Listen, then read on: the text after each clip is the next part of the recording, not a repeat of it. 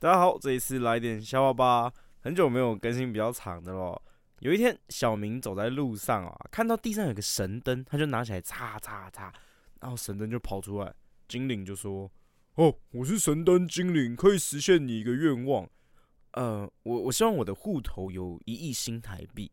你这个愿望太贪心了。你你要许这个愿望的话，你的鸡鸡会变三公分。”哎哎，小明二话不说啊，就点头答应了。隔天，小明查了他账户啊，果然里面有一亿的新台币啊。之后，他又打开他裤子看了一下，哎呦，我的鸡鸡还多了一公分啊！哈哈哈。